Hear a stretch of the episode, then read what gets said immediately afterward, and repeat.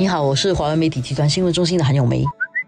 我是新闻中心的杨萌，大家好。今天这个言论版上刊登了很有意思的一篇文章，这是我第一次看到三位部长联署发表一篇文章，叫做《与冠病共处，如常生活》。对他们三个一般上在那个电视或者网络上面做一些记者会，这个是好像他们第一次。呃，联名的一个署名的文章，而且是呃四大语言都有的。对，就是中文、英文、大米尔文跟马来文，他们都直接翻译了给报章上去刊登，还不需要我们去翻译。有趣的，我们先从前面看起吧。这个三位部长的这个排名啊，就是严金勇、王群才、王以康。一方面是按笔画吧，不过我想他们应该是按照他们的 seniority 啦，资历当部长的资历来署名的。我觉得他描述的是比较积极的一个。画面的，就是患病啊，大概不会从我们的生活里面永远离去，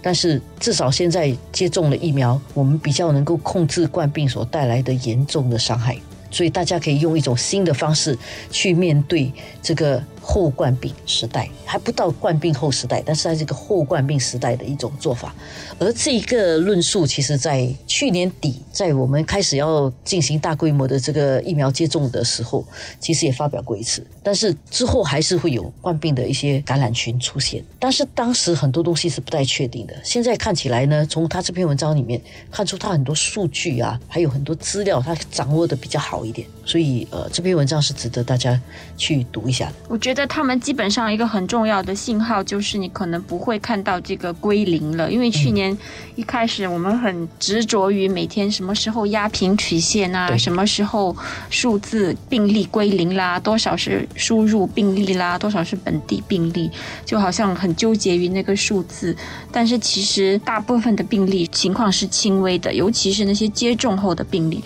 像我们可能觉得病例的多寡本身可能就无法很好的代表这。个个疫情的严重程度了，可能就不要再去看数字看的这么执着了，就不从量上面看，它是从那个字上面看，呃，所以从字上面看，就是说这个重症的人减少，还有死亡率也下降的问题了。所以呃，这篇文章里面也举了例子，比如说以色列，以色列他们因为呃这个接种的情况比较好，呃，所以在以色列接种疫苗的各年龄层中啊，每十万人中每天只有零点三人入院重症的啦。然后死亡率呢是零点一人，其实以这个数字来看，新加坡的情况没有很糟。新加坡的情况，我们现在自己还在做一个换算，但是没有官方公布过一个很确切的，因为情况都有变。但是这样看起来是比以色列还要低的。对，至少死亡率是比以色列的这个数字来低的。对，因为目前一年半了之后，就是三十多个人。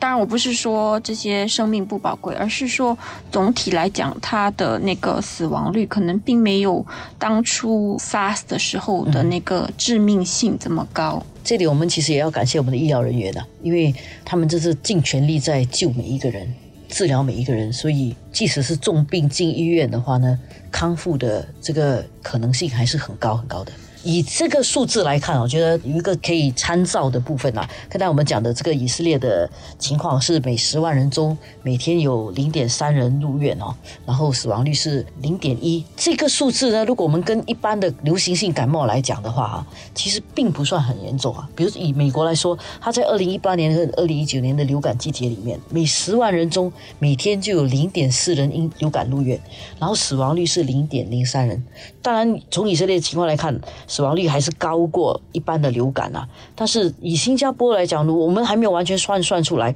但是那个数字我如果没有弄错的话，也是大概处在零点零几。而且在新加坡也是有流感季节的，每年有两次的流感季节，年中跟年底嘛，因为属于北半球。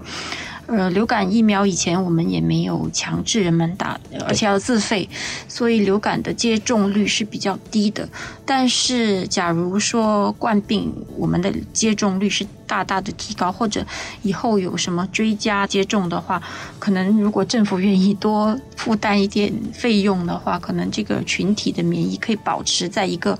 比较好的程度的话，也就是说，我们可以像流感这样去跟它共处。当它不带能够传播的时候，其实以传染病的病毒的情况来讲，它变种的几率就比较少，然后慢慢它可能就会越来越少了。那我们的生活就会比较安全的。但是要达到那一天啊，之前我们需要适应这个与冠病共存的新常态。然后这篇文章里面列举了几个点，我们觉得也蛮有趣的，大家也应该注意看的。